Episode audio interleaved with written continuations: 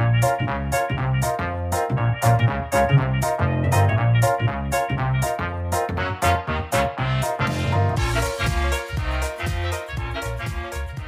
んにちは。毒薬のお時間です。この番組は毒にも薬にもならないちょっと科学っぽいテーマを置かずにほぼ同級生の2人が雑談したりぼやいたりする番組です。はい。というところで、えーと、オープニングタイコールではいつも2人って言ってるんですけど今日はまあ隠れ1人常に プラスワンになっているんですがさらに今日はゲストに来ていただいてますはい奏でる細胞からタツさんですよろしくお願いします。よろしくお願いします。いらっしゃいませ。こんにちは。お願いします。来ちゃいました。嬉しいです。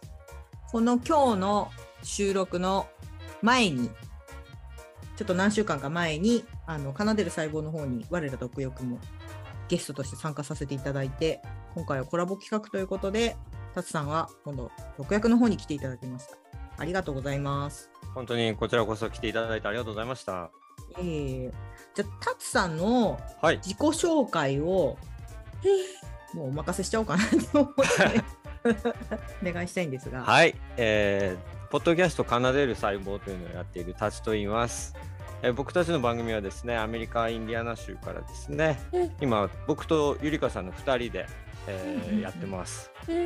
で、えっ、ー、と、まあ、科学とですね、音楽について好きなように楽しく話そうという番組でやってます。で、まあ、頑張ってきたのがですね、漫才やってきたんですけど、う。ん、その中で取り上げてきたのがミトコンドリアでですね、ミトコンドリアと細胞が一緒に暮らすというところをですね、20億年ぐらいのもうすごいドラマなんですけど、これを漫才に 漫才にしてですね、はい、最終的にはカルロスさんが今僕の体の中に住んでる状況で今一緒に 共生しながら僕のこの声の中には今カルロスさんのあのミトコンドリアが出す ATP が入った状態の声が出てる。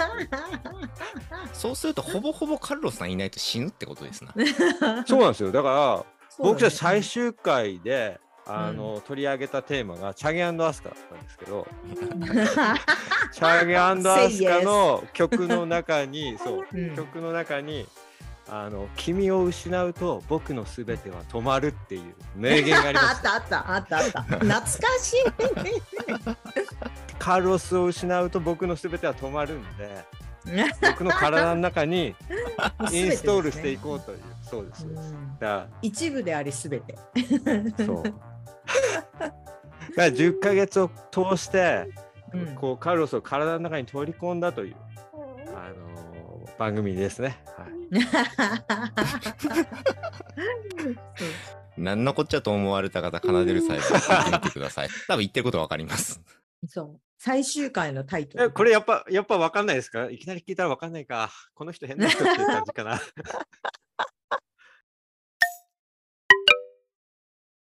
今回のテーマはテーマっていうか、まあ、こっちでいろいろお題を出させてもらってるんですけど多分初めて聞く人もいるかなと思うので夏さんのその経歴、まあ、経歴っていうことでもないけど、まあ、研究のテーマの一つである、うん、あのて違うテーマのきっかけとなる恐竜？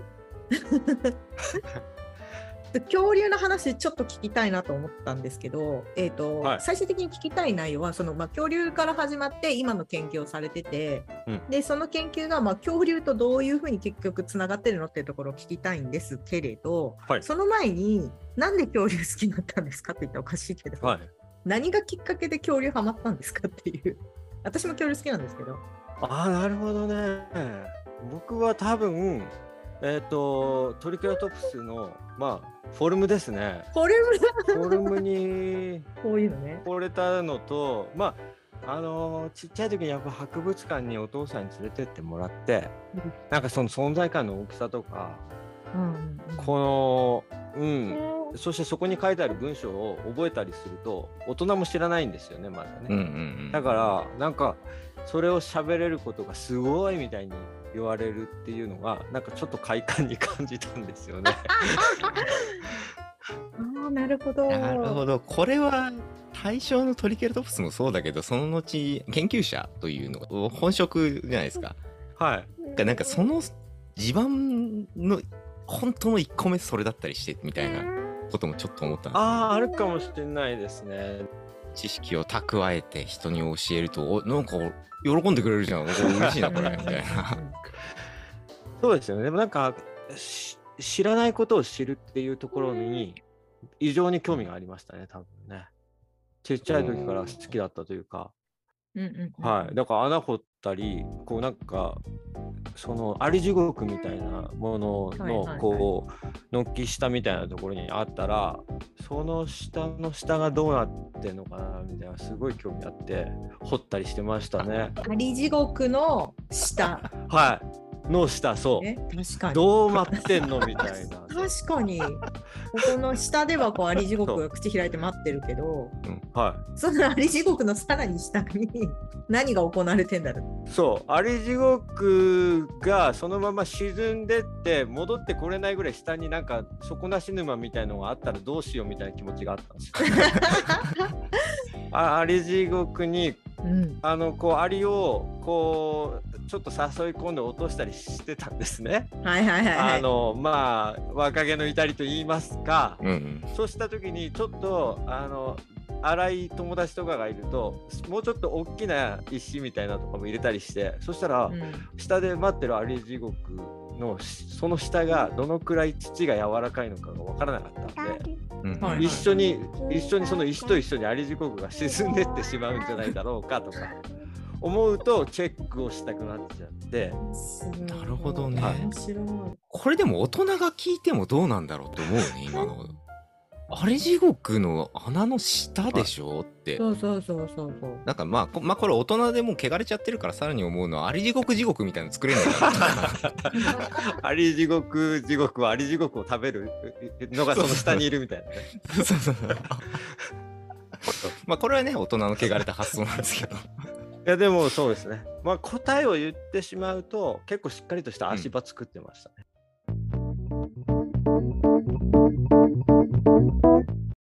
でそのなんか子供の頃好きだったものって、なんかずっと好きで居続けるっていうのもまたそうかどうかってあーそんなことないですね。人生によって違うじゃないはい、ですか、それはもうなんか、か後からほじくり返されたみたいなところがあって、はい。もうまさにそうですね。だからそれは多分幼稚園とか小学生ぐらいまでで、うんうんうんうん。だからその後とかは僕はあの柔道、剣道、空手とかやってたので、全然あのーそっち系でしたね。そっち系っていうのはなんか変ですけど、はい、ちょっとね体弱かったのがあってそれを鍛えるためにとかいうことであの道場に通いなさいとか言われてやってたんですけど。うんうんうんそうだから弱い。あの道場の中では弱弱系だったんですけど、はい、でもまああのそういうのや習ってたりしましたね。うんでちょっと頭からスポーンってどっか行っちゃってたけどはいなんですか？あの大学受けようかなとか生物習い始めたなとかぐらいであれみたいになった感じですか？そうなんですよ。そうそう。で、まあいろいろあるけど、えっと、この間ムツゴロウさん亡くなったのは結構自分にとってショックでムツゴロウさんの影響って少し大きかったなと思って、やっぱ獣医さんとかこう、うんうん。まあなんか小学生の頃読むじゃないですかシートンの動物記とかファーブル昆虫記とかそう、うん、読んだ読んだ。そう。ああいうのとかもやっぱ好きだったし、まあ、し推理小説とそれをこう交互交互に読んでるような子供だったんですけど。シャーロック・ホームズとかも好きで。だけど、うんはいはいはいはい。だからその謎解きみたいなのも好きだしそのそういうなんか生物学者みたいなお話も好きだったんで、うんうんうん、ででもまあ大きかったのはあの細胞分裂の動画を見たっていうのが結構大きかったかなと思います、ビデオみたいなので見てあとは、うんうんうん高校生の時にちょっとオーストラリアに留学してたんですよ僕1年ほどね。その時に。生物を取ったんですけどそこでもうん。なんか実験中心の授業ですごく面白かったんですよ。いいですね、やっぱはい。でそれですね。で大学で行く時にあ僕の音楽部に行こうみたいな気持ちになりましたね。り。うんはいじゃあやっぱりつながってますね。そう考えると。そうそうだから生物系でいろいろ学部いろいろあるんですけど、うん。うん、そうですね農学部に行ったのはなんとなくその獣医とかの印象がうんうん良かったかなと思っててやっぱりムツゴロウさんとかの雰囲気がなんかなんとなく頭に入ってたかなと思います。うんうんうん、で一番最初振り返るとやっぱり恐竜とかが恐竜は面白いと思ってましたね。恐竜面白い。はい。そうですね。私ブラキオザウルスとか好きです。ブラキオザウルね大きいのもいいですよね。T レックスとかね、うん、そう。大きい T レックスとか。まあブラキオはそうか。装飾だからなんかのんびりしてる感じが。そうあの大英博物館。はい。行ったことあります？あ僕はないです。大英博物館で あの恐竜の場所があるんですけれど、はい、もうなんかすごい量の恐竜いるんですよ。はい、行ったの多分45年前なんですけどちなみにあのイギリス人あの、まあ、完全にこれディスっちゃうんですけどあの 展示の仕方はものすごい雑なんですよ。うんうんうんこっちで言うと博物館とかその展っていうのってなんか展示してでそれをもとにどういうふうにこう、うん、例えば成長が分かるとか、はいはいはい、生態が分かるかみたいな展示の仕方してるじゃないですか。日本日本とか、まあ、他の国とかでも見ててもそうなんですけど、うん、イギリスの大博物館は俺らこれ取ったどみたいなのが並んでるだけなんですよ。大英帝国ってそういうことっていうぐらいもうただ並べてるだけなんですけど、はい、そこでブラケオザウルスと T レックスとトリケラトプスとプテラノドンが適当に並んでて。それはそれでいいですけどね。そう、雑って思ったんですけど、はい、その時のそのブラケオザウルスの大きさがすごいなんか本当に端っこから端っこ使うぐらいの大きさですごいびっくりして。なんか自分の頭がイメージしてるその図鑑で見てるものと実際博物館に行く時の迫力って全然違いますよね。またそうですよね。子供の時ってちっちゃいからそれがさらに大きく見えるんですよね。そうそうそうそうそうそうそう。いいですよね恐竜。猫ちゃんは何か好きだった恐竜？うーん。うん。あれあまり興味なかった？俺は恐竜そんなハマんなかったああそうなんだ。私ジュラシック・パークとかもすごい好きだったから。なんかすごく昔なんかなんだっけな。自分もすごいちっちゃかったけど子供のティラノサウルス拾ってはいはいレックス？ああいう映画とかは見たけど、うん、なんかもっとこうおどろおどろしいやつが俺は好きな子だったからやっぱ UFO とか宇宙人とか、そっちか。だったな。あとノストラダムスの予言をマジで信じてたので。終わって終わってね今は。じゃあ終わった世界に生きてるの。そうだからもうだからそこで人生終わると思ってたからなんかなんか二度ハマりみたいなのはそんな続かなかったな。本気で死ぬと思ってたからね。何かが起こって。うん。面白すぎるということでなんかここで「あ俺も俺も」って言った方が多分綺麗なんだけどまあ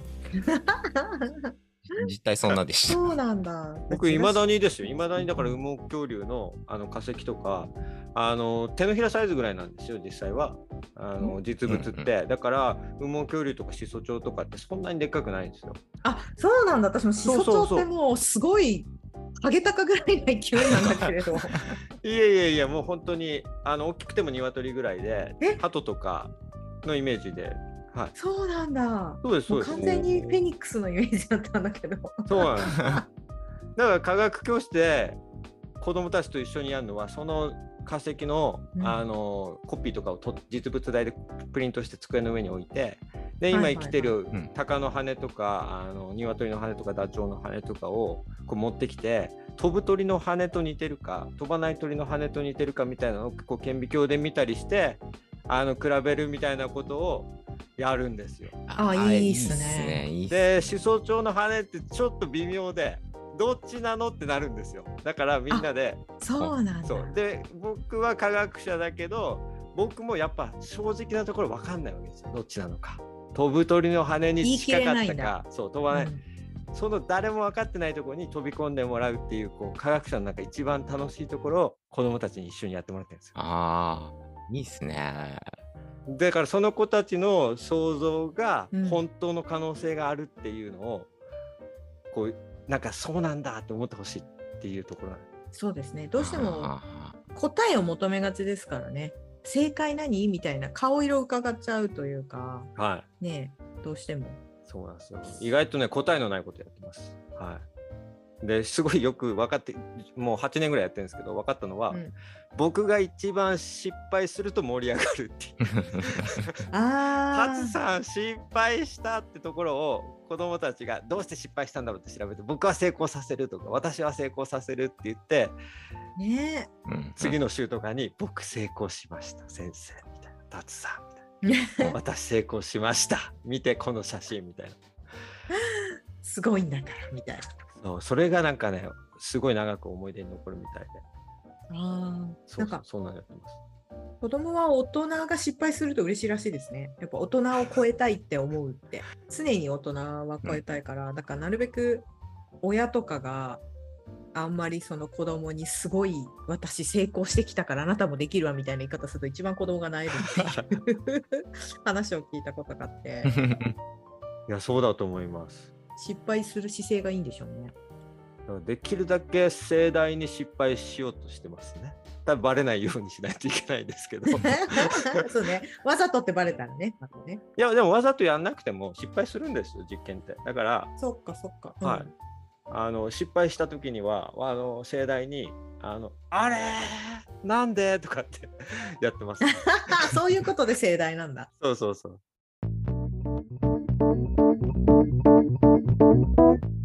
恐竜ってちょっと一瞬話してるんですけど最近はあの毛が生えてるみたいな話、はい、最近ですよね。そうですね。だから不思議なのはあのあ僕が大学生の時なんでもう20年前ぐらいにはあの羽毛恐竜進化説っていうの出てたんですけどあそう,、ん、そうですそうです。中国のあたりであまあドイツでもですけど大量に見つかってで羽毛恐竜がどんどん増えてきてでそれが主流になって一時期どんな恐竜にも羽つけちゃおうぜみたいになって いろんな恐竜に羽をつけた時期があるんですよ。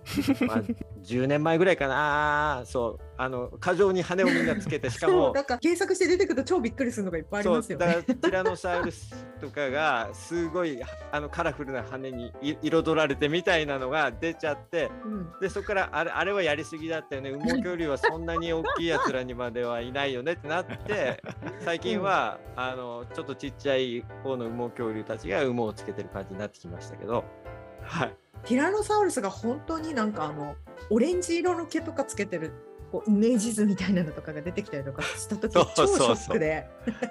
え？みたいな。私のティラノサウルスこんな可愛くないんだけどみたいな。なんだろうこう小さい頃の記憶で、はい、かっこよく怖くあってほしいみたいな。そうなんです。だからまあ6500万年前なんで。いろんないろんなね、あの想像がね、うん、出せますよね。で今は、はい、今の研究だとその羽毛恐竜と言われるのは、はい、そのシソシソチョウとか小さい恐竜だけとかなんですけど例えば、トリケラトプスとかはやっぱ大型恐竜だと思うからああいうのには生えてなかったかなみたいな。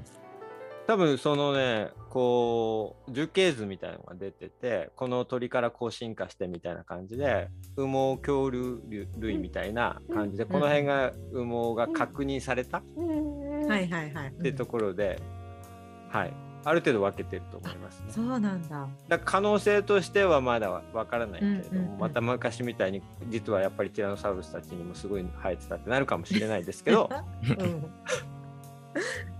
いや僕もだから本読んでるまで行ってないのでちょっと博物館とかに行って子どもたちに紹介しながらそこから情報を得たりしてアップデートしてるぐらいなので、まあそんなもんなんですけど。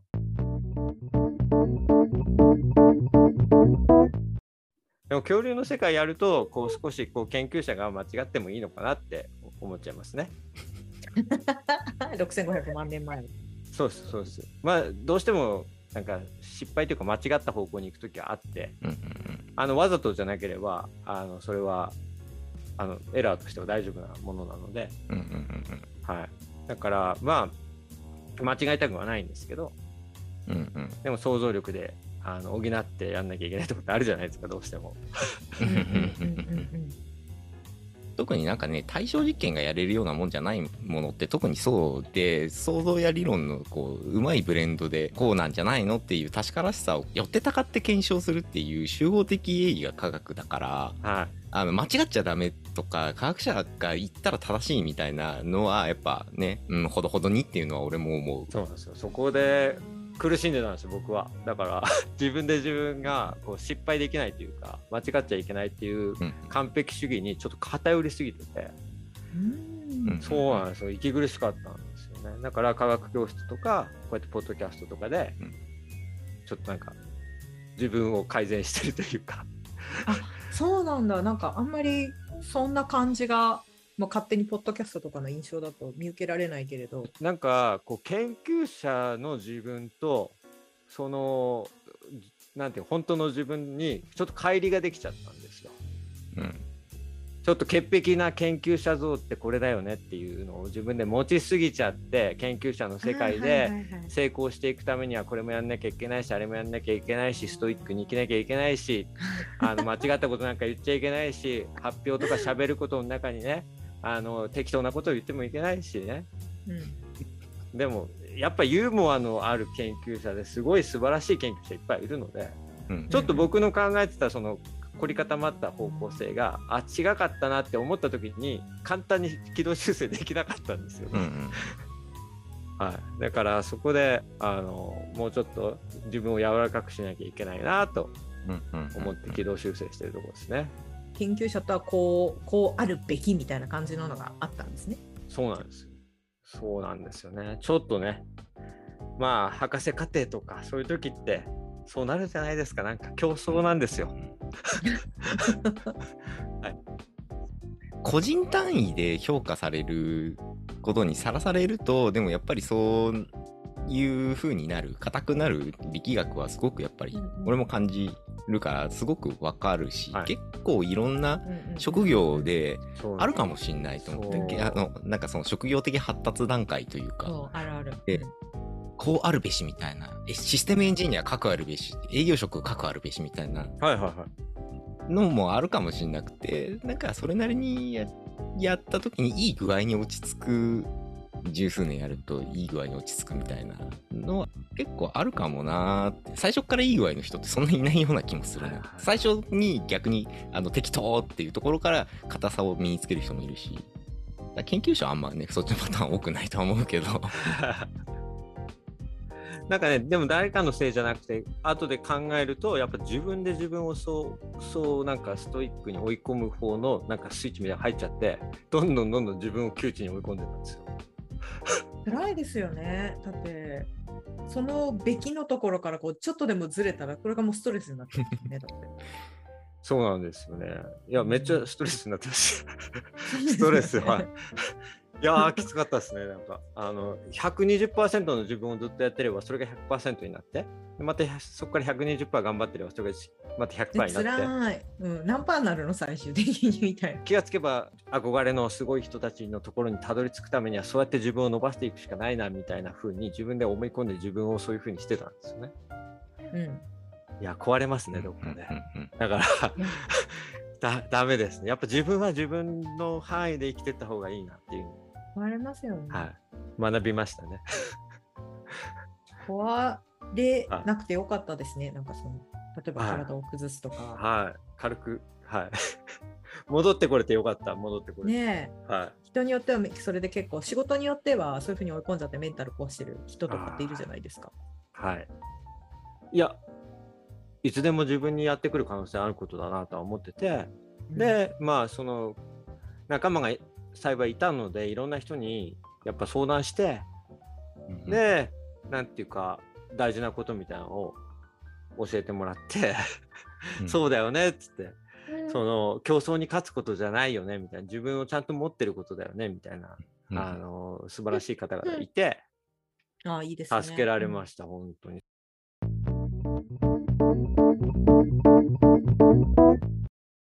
まあ、ポッドキャストとかも、だからカルロスさんのいろいろやってきたのも、そういう自分の、なんか、自分を取り戻すのにとってもよくて、この声を自分で聞くっていうのもいいですよね。だから、体調とかわかりますよね、自分の。わかります。えわかる？わかりますよね。はいネボちゃんのもわかる。え俺の体調わかる声で？少なくとも今日寝起きなのはわかる。ああまあちょっとガラあそうっすあのこれお聞きの方向けにねはいでも、ねぼすけさん、最近、あの僕はあの明るくなったなと思ってます。はい。あのマイクに向かって喋るのに明らかに慣れてきたっていう。マイクに声乗せるって理屈上はわかるんだけど、はい。バンドやってたし、はでもなんかこのマイクと自分の相互作用性でこういう角度でこういう発声方法で喋るとどうなるんだみたいなのがやっぱり 編集の時に声聞いて、はまあ、自分の声聞いて体調わかんないけどこういう状態かみたいなのがちょっとずつ分かってきたかでもら多分声の内容となんか話してる時のなんかそうですそうです。いいなと思って。はだんだんだんだん意識的に計算しなくても少しずつ普通に喋れるようになってきたい、うん、ぞっていうのがまあ今の段階。ちょっとわかる気がする。僕も楽しくなってきてるから。そうですよね、うん。1年でしたっけ？ちょうど。そうですね。6月からスタートしたので。はい。おお、そろそろ1周お間も年。なく。間もなくですね。言ってましたもんね。あの、ポッドキャストの方でも、もっとなんかゆ緩みたい、あとしなやかになりたいみたいなことおっしゃってませんでしたそうなんですよ。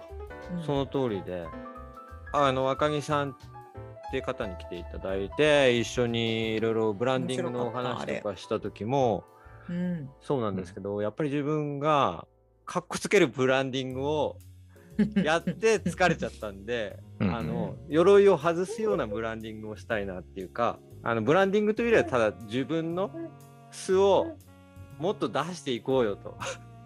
なんか自分の素を出しちゃいけないような自分になってたんですよ。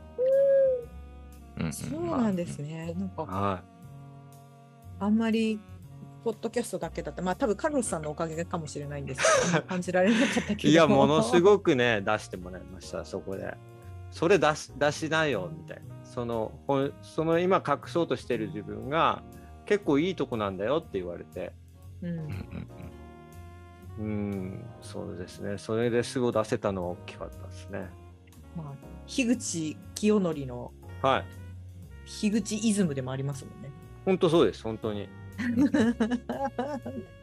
隠してたら続かないですからね、ポッドキャストって。そうなんですよ。だから作った自分っていうのはやっぱり結構いたんだなと思って。うんうんうんうん。うん、でまあ喋ってるとあ今回作っちゃったって時もあるし、うんうんはい、でも素直に喋れたなって時もあるし。そういうのはあるなと思います。でそれがやっぱり他での人間関係とかでもやっぱりプラスになっていくし、うん、いいなと思ってこれ元も子もないことを言うんですけどあの本当の自分みたいなものってますはい。ないじゃないんですよ。ないじゃなくてこのさっきのあの核あるべしみたいな自己像をはい。カチッと像を作ってしまった時に、ある社会的場面とその像演じるべきロールみたいなのがはい。固く作るとパチッと対応していくんだけど、はい。一個のこう像ををそうパチッとやるとそれにあのしっかりなろうとしたモードの使い分けみたいなじゃあモード3つありますとこうパパとしてのカチッとしたやつ、はい。研究者としてのカチッとしたやつ、はい。みたいな感じで結構パキッとした自己像を何個も持っているとそれの使い分けみたいな動きになってって結構疲れるっちゃ疲れる。そうね。で。今多分あの起こってるのは一個一個の像ではなくて多分こっちの方が正しいんだけど、まあ、それは側面としては残るはず。消えはしない消えはしないけどなんか使い分けとかではなくてまあとりあえずこっちごちゃごちゃごちゃっとこれこれ全部含めて自分じゃんっていう感覚が腹に落ちて、はいはいはい。こう板につき始めてる段階みたいな風に聞こえる。今の話。あ確かに。いちいち入れ替えるのってその入れ替えるこのガッシャンみたいなのがはいはいこれが大変だよね。帰ってきてーは仕事おす。パパみたいになるのって結構大変、であと自己像 ABC がこうあの矛盾することもあるい、うから、ん、で自己像 ABC にははまらない残った部分がそうねはまんない時もあるもんね。まあでもそういうのも自分の性質としてあるのも知ってはいたりとかする。のでそれぞれ別個別個にあるとはい。運用するのに手間だよねっていう単純に。確かにそういうふうに私もやってたことがそのあるから、し仕事で書くあるべきは像みたいな、このプレゼンしてる時の像みたいなのと、はいはいはい。普段の自分のはい。矛盾ってありますよね。その矛盾部分超悩みます。でそこに達さんあれだよね。あのポッドキャスト始めるっていう時にかつはい。カルロスさんいてっていうなんかあの不意打ちみたいなタイミングでそうなんですよ。それを 崩されたからはい。うまく融合するきっかけになったというか。そうだ僕だから全部作ってたんですよ。すごくこういう番組の中でうん。最初これ喋ってこのくらいの時間からこれ喋ってこのくらいの時間でっていうふうに準備すればするほどあのカルロスさんがこうずらしてくるんですね。う んでずらしてきて僕が諦めてもういいよじゃあ分かった。そっちに合わせて喋ったところをうん。それを聞きたかったんだよって言われて あれ準備しちゃダメなんだと思って。準備しないで出てきた自分が結構あの話してることでこんなこと話すんだなって気づいて。うんうんうんそうそう。で全くじ準備しないとそれは大変なことになるんですけど。そうだね。だから奏でる細胞は結構行ったり来たりすごいんですけど、うんうんうん。はい、でもあれが良かったです本当に。うん。そっか。うん。そう。なんか自分の中でこうそう作ってたんですよ。こう喋るとかああ喋るとか。なんか面白いタイミングだよねそれねパパ、研究者、旦那さんっていうので今までガチガチ作ってて、さらにポッドキャスターみたいな。でもどっちかっていうとその残りの3つで自分がこう強引に作ってた自分と同じままでポッドキャストもやろうとしたのでうんうんでポッドキャストでそれをこう壊れて気づいたのが家族に対してもちょっと自分のなんていうのかなあの少し我慢というかうん。自分で無理した自分を作ってた。で仕事でも無理した自分を作っててうんうん。それをやってて科学教室とかでもそうなんですよねちょっと。で全部全部を完璧にしようとしすぎてたって思って。で何かこうその限界点を迎えつつあったんですよやっぱり。うんうんうんうん。でもそれをポッドキャストの方にバーンって気づかせてもらったからもう手遅れになる前に全部もうそこで壊しちゃおうよって言ってなんかすごい楽になってあこれだったんだなっていうかなんか本当に学んだっていう感じです。他の場所でもこう無理しすぎないようにするというか自分がこうこれこういう自分でありたいって思ってるなんだろうなんていうのかな。自分が本当に安安心できるっていうか落ち着いてできるところでやった方がいいなって感じですね。うんうんうんうんうん。背伸びっていうんですかね。背伸びというかはい。があったのでやっぱそれでちょっとねあの疲れてたんだと思います。でもやっぱそれでもやあのい一周回って帰ってくるのがじゃあ完璧みたいなやつとかカチッと綺麗に構築できたものが嫌いかっていうともともとの性質としてまあ嫌いではないっていうことで、はいやっぱりあれなのよね捨てたっていうよりは融合したみたいなそんな感じなのかなって。あそうです。もともとやっぱものづくりとか好きで、やっぱり作品が残っていくっていうのはやっぱすごい好きなんで、でポッドキャストでそういうとこあるじゃないですか。うんね一生残りますしね多分ねあの Spotify が生きてるうちは。そうね。なんか何かを発表するとか、こういう発信するときにうん、ね、思った以上に自意識過剰になってる自分みたいなっていうのは気づきますよね。発信を続けると。なんか要は作っちゃう自分っていうのは他者から見られててこういう評価をされたい自分みたいなの結構作ったりとかしちゃう。からだけど続けていくとなんかいやもうそそんなことじゃそんなふうそこまで人って見てないなっていうのも分かるし、はい だからだからこそもっと緩めるかなっていうところは結構あったりします。で全然違うところから聞いてますとか言われたりとかして そうなんだみたいな。その時々そういう不意打ちがあるから怖いよねと思うよね。そうね。うん。奏でる細胞なんてものすねあちこち取り上げられてるから今。ねえ。うん。ありがたいですね、でも。ね伸びてるから多分いろんなところからまた新しい話が出てくるんじゃないかなとかって。そうなんです。最後に、だからカルロスさんが卒業するって決まってから、カルロスさんがあの人と喋りたい、この人と喋りたいって言った人をできるだけみんなを呼ぼうとしたんですね。うんうんうんで、それもちょっと、あの、日程的にきついところがあったんですけど、でも、うん。それで皆さんに来てもらって、で、それをやっとちゃんと出せて、なんか僕としてはややっと卒業が 終わったと思って、だからこの、うん。うんこの間、だから一緒に収録させてもらって、僕の僕らの方の番組で六役さんに来てもらって、でめっちゃはいはいはい。楽しく撮れて、うん、で、その1ヶ月後ぐらいに今日なわけじゃないですか。うん、なんか、す3日ぐらいしか経ってない気分なんですけど、めっちゃ早かった。あれ？って濃厚。1ヶ月ぐらいの先のえ今日今日録音みたい収録みたいな、うんそのくらいこのなんか1ヶ月が、あのーあっという間でしたね。だからわーっと思って。でだから僕全然この間楽しかったし音もすごい良かったし話も良かったんで、すぐ終わるから絶対これこのし収録前に僕出しててでこの間出しましたねっつって。でありがとうございましたっつって。そのなんかそこから ここ話題展開していく予定が 3日しか経ってないからね。そう。不思議。もうなんか竜宮城とかのそんな時間の速度で。す